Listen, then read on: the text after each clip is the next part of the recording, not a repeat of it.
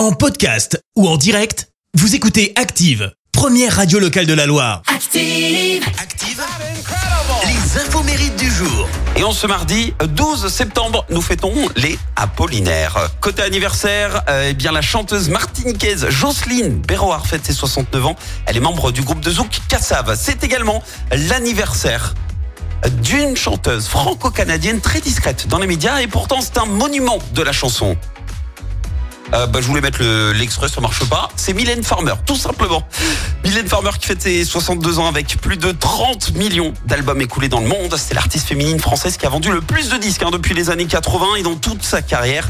Euh, Mylène n'a effectué que 8 tournées. En juin dernier, d'ailleurs, elle a rempli le Groupama Stadium hein, le, et le 1er octobre 2024.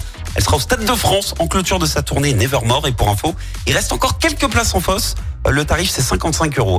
Et vous le savez, c'est hyper compliqué de trouver quoi que ce soit de croustillant sur Mylène puisqu'elle contrôle absolument toute sa vie digitale. Le moindre article doit être validé et elle est complètement inexistante des réseaux sociaux.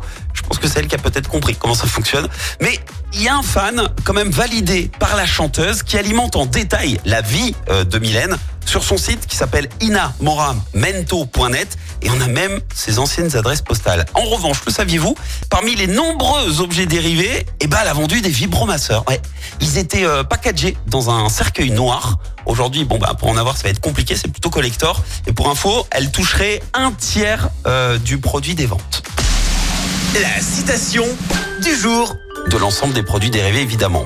On va rester sur le thème de l'argent avec la citation du réalisateur italo-américain Martin Scorsese. Écoutez, diriger un casino, c'est comme voler une banque, mais sans qu'il y ait des flics.